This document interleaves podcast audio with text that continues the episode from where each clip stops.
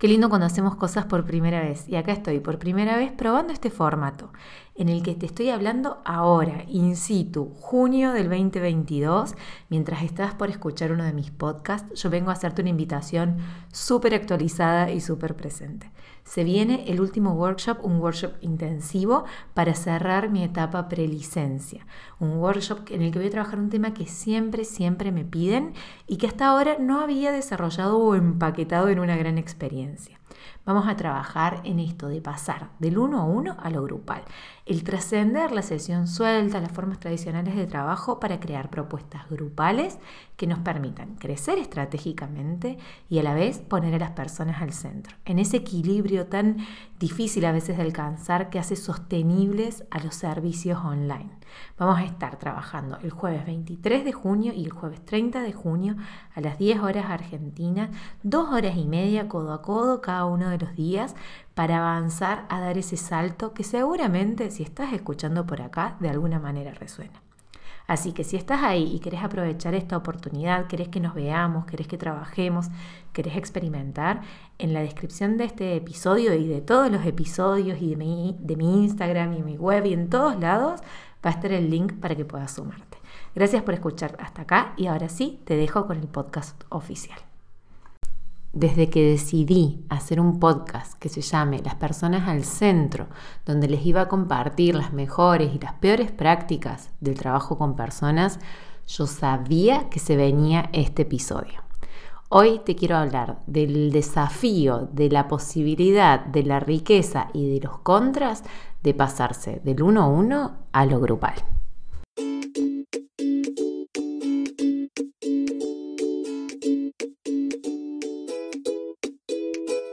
Bienvenida a Las Personas al Centro, un podcast para compartir las mejores y peores experiencias profesionales en el trabajo con personas. Si sos de las profesionales a las que no les da igual tener o no una persona enfrente, si te interesa la presencia y el vínculo online, si querés enriquecer tus encuentros, talleres y sesiones desde adentro, esto te puede interesar.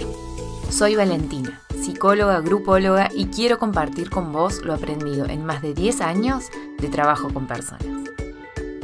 Semana a semana te compartiré herramientas, historias e ideas para ayudarte a trabajar mejor sin tener que trabajar más. Siempre humanizando el proceso, abrazando los haceres imperfectos y obviamente poniendo a las personas al centro. Muy bienvenida a este podcast. Hoy vamos a hablar de pasarse a lo grupal, de salir de las sesiones uno a uno, las sesiones sueltas, los formatos individuales, hacia crear grupos, armar propuestas masivas, a pensar en colectivo, en hacer cosas con 2, 3, 4, 10, 100 personas. Muchas veces en este podcast empezamos hablando de las tendencias y de cómo se construyen algunas de ellas como mandatos o como caminos únicos. Bueno, para mí poner las personas al centro es corrernos mucho de los caminos únicos y por eso muchas veces me vas a escuchar hablando, iniciando el podcast, hablando de estos nuevos mandatos o estas nuevas formas. En mi experiencia, en los últimos años, se viene hablando mucho de pasarse lo grupal como un paso necesario para garantizar el crecimiento en el mundo de los profesionales, las profesionales independientes para poder trascender la agenda llena e ir un poquito más allá. Y en muchos sentidos tiene mucha lógica esto porque cuando pasamos a trabajar grupal tenemos llegadas a otras personas, podemos crear otro tipo de procesos, podemos hacer otro tipo de invitaciones que en el uno a uno se ven muy limitadas por nuestras horas, tiempo literales. Una persona es una hora y el día va a tener la misma cantidad de horas siempre. Ahora, mi pregunta o lo que quiero compartir un poco en este episodio y probablemente en otro, veremos qué tan largo queda, es la tensión entre pensar el pasárselo grupal como un cambio que apunta al crecimiento no solo económico, sino también de alcance de lo que hacemos, y el pasárselo grupal como un mito, como un mandato digital que muchas veces pesa más de lo que ayuda. El principal er-, error que yo voy encontrando a medida que hablo con personas que están en esta búsqueda y que les genera cierto malestar es asociar el pasárselo grupal con un cálculo puramente matemático. ¿A qué me refiero? Muchas veces se nos dice, bueno, si yo con una hora trabajo con una persona y a esa persona le cobro 10, pero en una hora y media puedo trabajar con un grupo de 10 personas a las que les cobro 5, esto significa que mi hora pasa de valer 10 a valer, eh, creo que sería 35 el número, porque una hora y media serían 50. Bueno, saca tus cuentas, pero mucho más. O sea, se multiplica el valor y se hace más accesible nuestro servicio, ¿no? Porque entonces la persona que quizás no tenía los 10 puede acceder por 5 y sigue trabajando con nosotros y fantástico porque hasta ahí todos los números cierran, es 2 más 2 más 4 menos 5 menos 10 por 5 y pim pam pum, nuestro negocio se hace escalable. La única macana o el único problemita con el que nos encontramos es que cuando se trata de sumar personas, son muchas cosas las que se ponen en juego, pero muy poquito de esto matemático. Sumar personas, juntarlas en un espacio, invitarlas a un proceso, hacer un acompañamiento de personas con todas sus singularidades, con todos sus recorridos, con todas sus necesidades, no es algo que se pueda resolver en una cuenta matemática.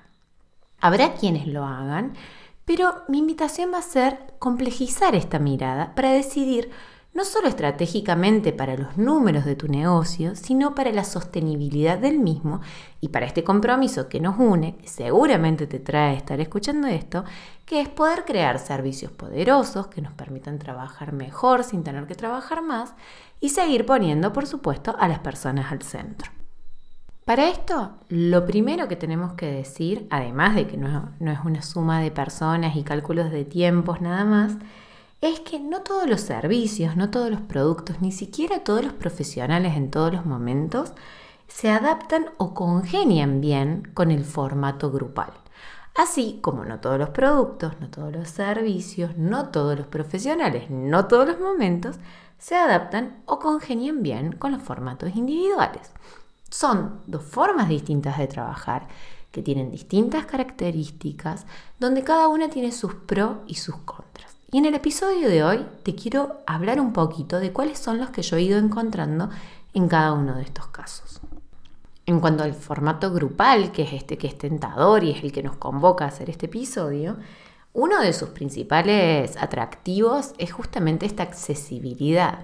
Al no tener que ser una relación lineal entre la hora del profesional o la profesional y la hora eh, a la que va a acceder la persona, esto habilita a quizás eh, que tenga precios, que tenga modalidades, que tenga una liviandad distinta que permita que más personas lleguen o que personas que no podrían llegar al uno a uno puedan sumarse a propuestas grupales porque tienen otro precio, porque tienen otra intensidad, porque tienen otro alcance. Después, lo grupal, otro pro que tiene, es la experiencia compartida. Vamos a hablar bastante de esto, eh, hablamos de esto todo el tiempo, pero es el poder compartir con otras personas un proceso y ver no solo los efectos que tienen ciertas intervenciones, ciertas informaciones, ciertos recursos y herramientas en mi vida, sino ser testigo de cómo eso también se juega en otras vidas. Y esto no es en plan de comparación, sino de poder potenciarnos, de poder abrir otros caminos y de acompañarnos siendo testigos de esas transformaciones y de esos efectos y de esos caminos que se van abriendo y que amplían el panorama de lo que nosotros quizás solas o solos podríamos llegar a descubrir. Otro pro de, la, de lo grupal, en este mismo sentido, de la experiencia compartida, del poder ser testigo de otras y otros, es la posibilidad de empezar a hacer red. Y ya no solo acompañarnos durante lo que dure el proceso, sino de poder extender esas redes y hacer colaboraciones y hacer alianzas y mm, tener este código compartido. Esto es algo que hablamos mucho con las impulsadas, que no se trata solo de haber compartido un espacio, sino de tener lenguajes en común que nos permitan interpretar más rápidamente lo que está transitando, lo que está necesitando, lo que está buscando la otra persona, para acompañarla, para criticarla, para sostenerla, para ser y hacer equipo. Otra ventaja de lo grupal y que puede ser ventaja o desventaja según el momento en el que estemos o lo que busquemos, es este margen más grande que tenemos para regular los tiempos propios.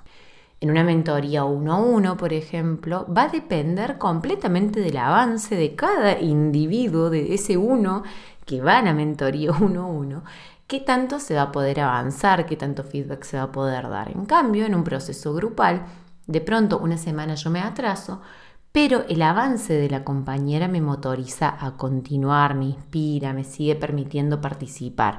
Y a la semana siguiente soy yo la que avanza y la compañera puede también escuchar, ser testigo, acompañar.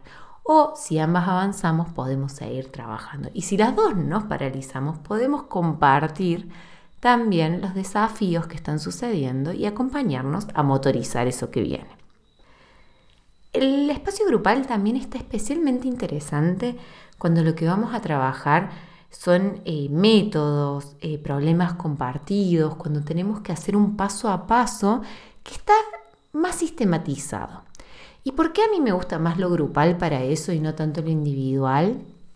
Porque hay partes que se pueden hacer asincrónicas o que se pueden transformar en actividades eh, grupales y colectivas para acompañar el apropiarse de ese saber sin que se convierta en una pantalla, compartiéndole a otra pantalla, una conversación más lineal. ¿sí? Lo más, más pro que tiene para mí lo grupal es que es anti-soledad. Y vamos a volver sobre eso un poco. ¿Sí? Pero es antisoledad, no solo cuando las cosas nos salen mal para acompañarnos, apapacharnos, sino también para cuando nos salen bien, cuando no nos salen, cuando nos paralizamos, cuando avanzamos rápido. ¿Por qué? Porque transitar los espacios con testigos que comparten nuestro lenguaje siempre va a sumar a nuestra experiencia.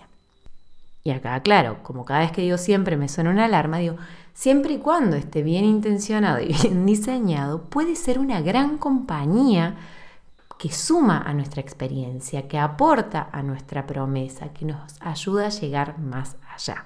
No solo como participantes, sino también como coordinadoras, facilitadoras y profesionales a cargo del espacio. Los pro de lo individual son distintos.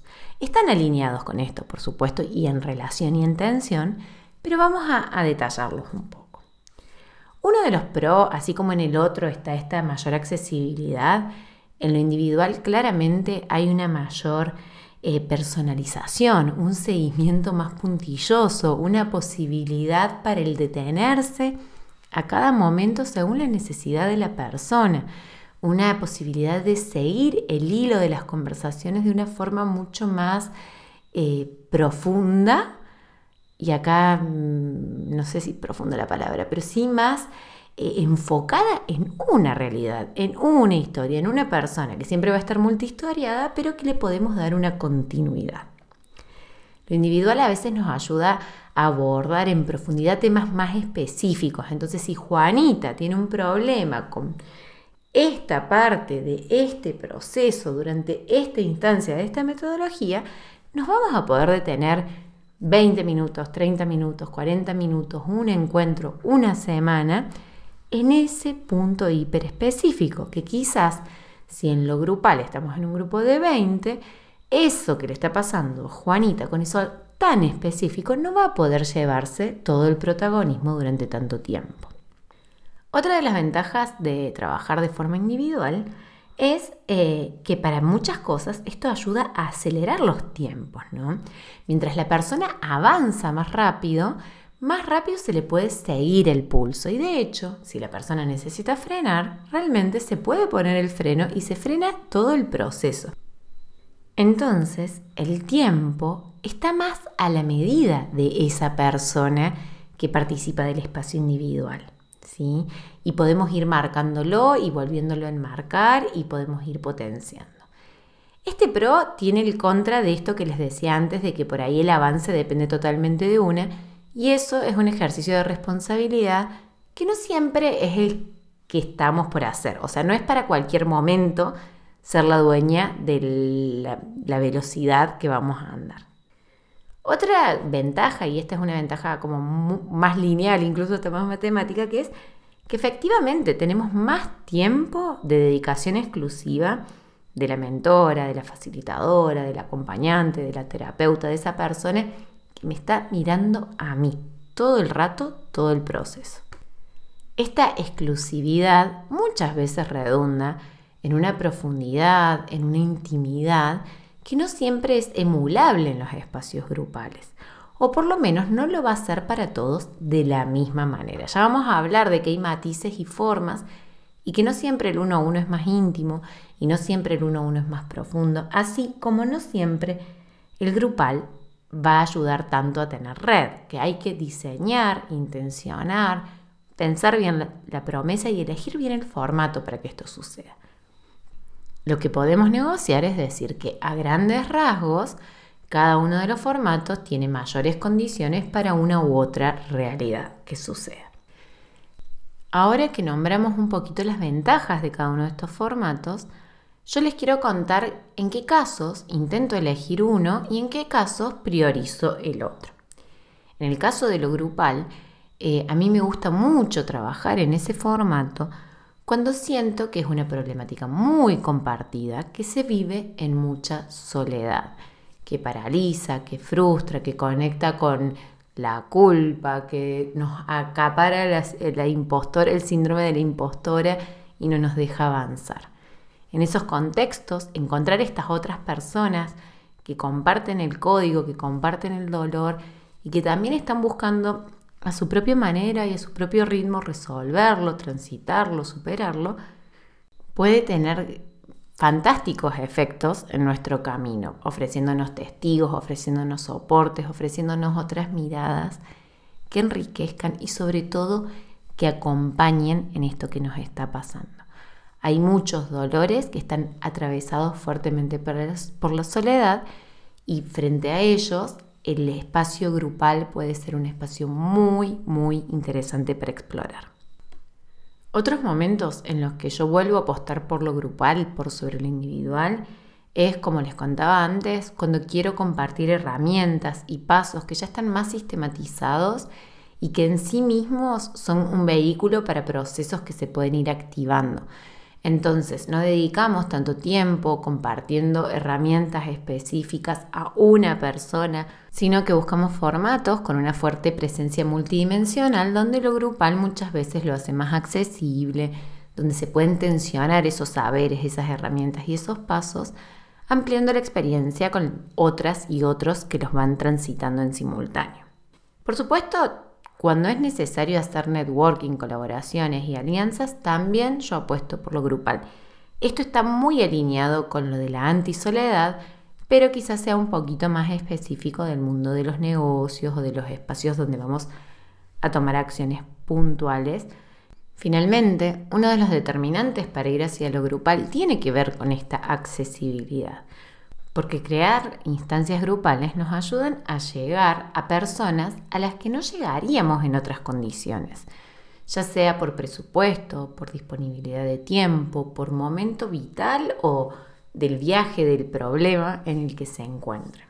Así que también otro momento donde yo elijo eh, eh, ir por lo grupal es cuando quiero que más personas puedan llegar a esto y tomar esas bases o esas herramientas que estoy queriendo ofrecer para dar el paso que sigue.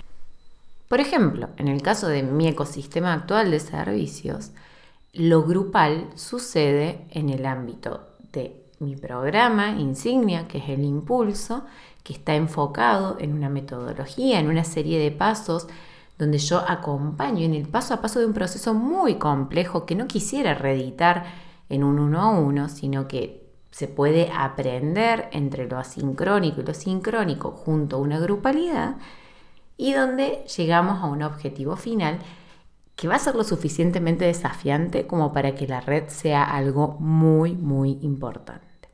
Otra de las instancias grupales, si se quiere, dentro de mi ecosistema es el mapa, que es uno de mis cursos que si bien es grabado, cada ciertos meses yo les voy abriendo las puertas a instancias de encuentro con otras colegas para sacar dudas y para tener una posibilidad de acceder a esta mirada que ofrezco en un precio mucho más low cost y también con la posibilidad de encontrarnos y poner sobre la mesa los desafíos que cada una va teniendo en ese momento en particular. En mi caso en particular y con las personas a las que acompaño cuando trabajamos, yo recomiendo trabajar mucho más lo individual cuando vamos a llevar a cabo una implementación, una acción, una puesta en marcha de un proyecto hiper particular que se va a ver favorecido por nuestra mirada cercana, por nuestra devolución in situ, por el poner las manos a la obra e ir acompañando el pasito a paso del proceso.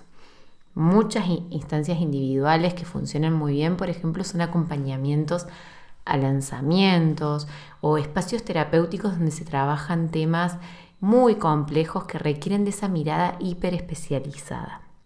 Otro momento donde a mí me gusta ocupar lo individual es cuando la solución que se está buscando es súper específica y es muy personal.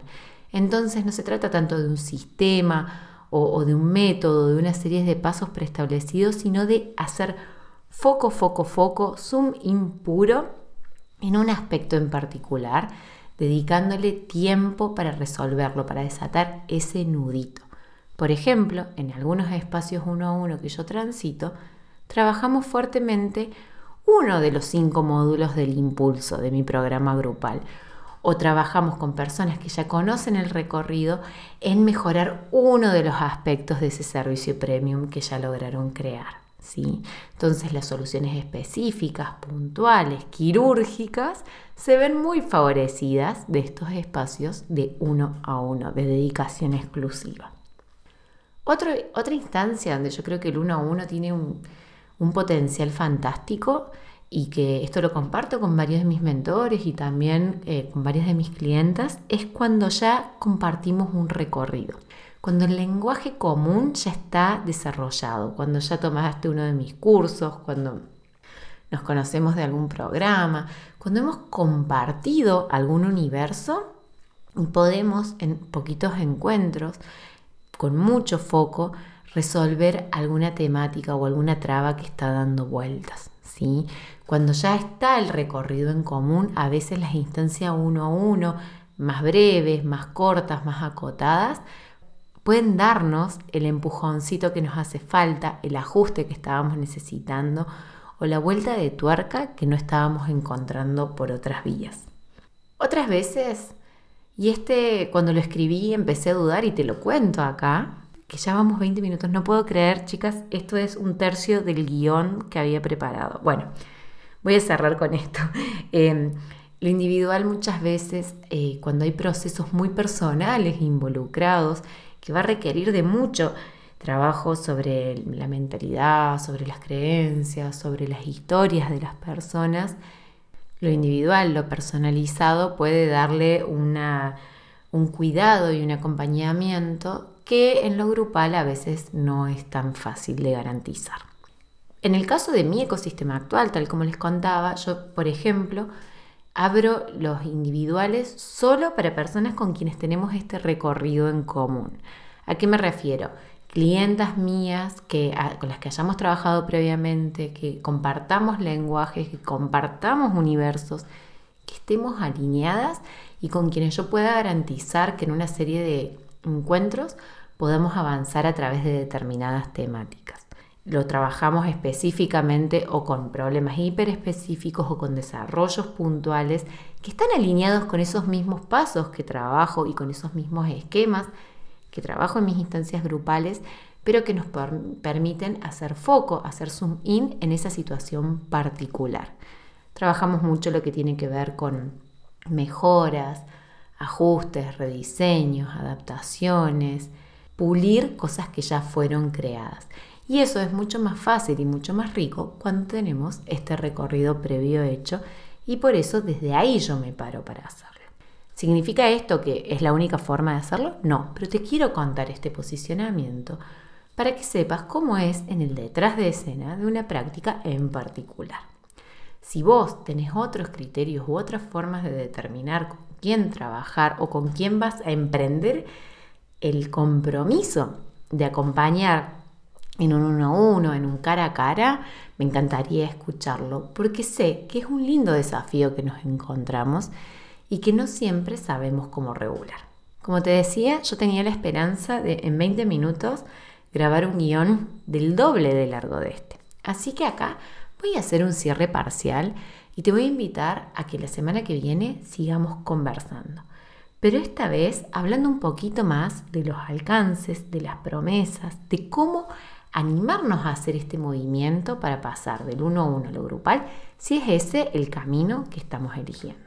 Espero que te haya servido, espero que esto nos ayude a seguir reflexionando y enriqueciendo esta conversación y ojalá también aporte a tu búsqueda de trabajar cada vez mejor, sin trabajar de más y poniendo a las personas al centro, que no es un detalle menor para quienes andamos por acá.